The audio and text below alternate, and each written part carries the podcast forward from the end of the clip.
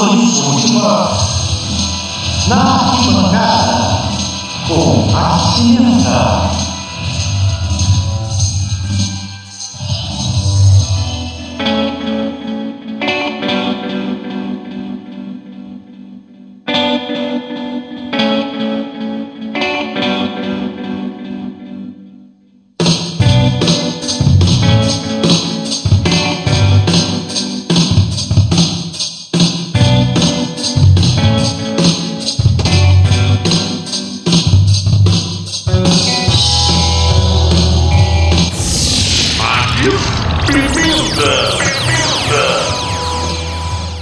Alô, amigos da Web Rádio Sintonia Esportiva. Entrando no ar, mais uma edição do Na Arquibancada com Max Pimenta, trazendo o melhor do futebol na noite desta segunda-feira e as atrações desta terça da Sintonia Campeã. Na noite de ontem, o destaque maior ficou por conta de mais um jogão da Copa do Nordeste. Na Arena Batistão, em Aracaju, o Ceará, mesmo jogando fora de casa, estreou com vitória 1 a 0 sobre o Sergipe, gol de Zé Roberto. O Vozão volta a jogar pela competição nacional no próximo sábado, às 17h45, horário de Brasília, diante do maior rival, o Fortaleza. Já o Gipão buscará se reabilitar no torneio no domingo, às 16 horas, novamente em casa, encarando o Altos do Piauí. A segunda-feira também foi de bola rolando no Campeonato Paulista nas séries A1 e A2. Na Elite, o Bragantino em casa venceu o Guarani por 1 a 0. Gol marcado por Johan. O Massa Bruta volta a campo na próxima quinta-feira, às 21h30, novamente no Abi, na Bia Bichedi, para encarar o São Paulo. No mesmo dia, só que às 19 horas, o Bugre visita o Mirassol. Pela Série A2 do Campeonato Paulista, a portuguesa no Canidé, pela segunda rodada, goleou Monte Azul por 4 a 0.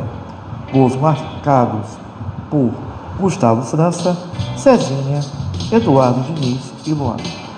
Esse resultado fez a Lusa atingir os seis pontos e a vice-liderança da competição.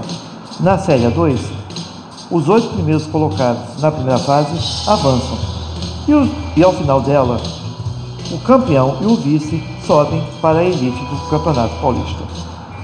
Enquanto isso, na Europa, o destaque ficou por conta da surpreendente eliminação do Paris Saint-Germain na Copa da França. Após 0 a 0 no tempo normal, a equipe da capital, em pleno Parque de France, foi derrotada pelo Nice por 6 a 5. Ainda em é, território europeu, duas partidas do Campeonato Francês. Estoril e Passos Ferreira, Famalicão e Arouca. Ambas terminaram 0 a 0. Voltando ao Brasil, só que dessa vez fora das quatro linhas, um destaque foi a definição do Newton Santos como palco do Fla-Flu no próximo domingo, às 16 horas, clássico esse válido pela, pela quarta rodada do Campeonato Carioca. Essa partida inicialmente aconteceria em Brasília, mas acabou saindo de lá após o decreto assinado pelo governador local, Ibanez Rocha, de vetar a presença de público devido ao aumento de casos de Covid na capital federal. Também no futebol nacional, o destaque também ficou por conta do, do Corinthians. O goleiro Cássio testou positivo para a Covid e não estará em campo nesta quarta-feira, às 21h30, no clássico diante do Santos, pelo Campeonato Paulista. Contratado no início do ano junto à Ponte Preta, Ivan pode fazer sua estreia no timão. Bem, galera, isso é tudo. Mas essa terça promete muito futebol na sintonia.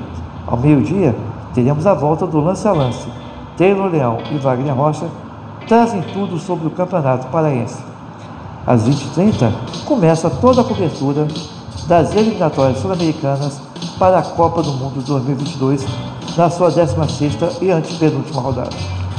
Com a narração do canhão paulista Júlio Alves, comentários Letícia de Almeida, a voz feminina do futebol, e as reportagens de Letícia Macedo, a minha da Vila, tudo sobre Argentina e Colômbia em Buenos Aires.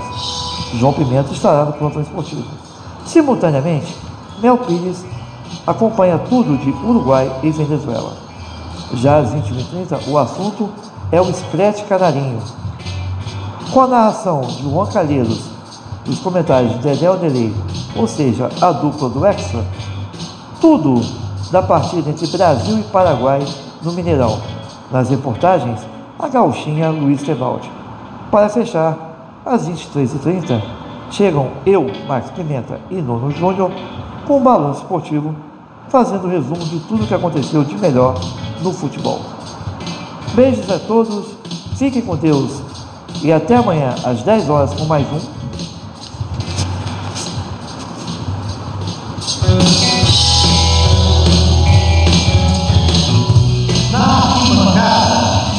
com a ciência.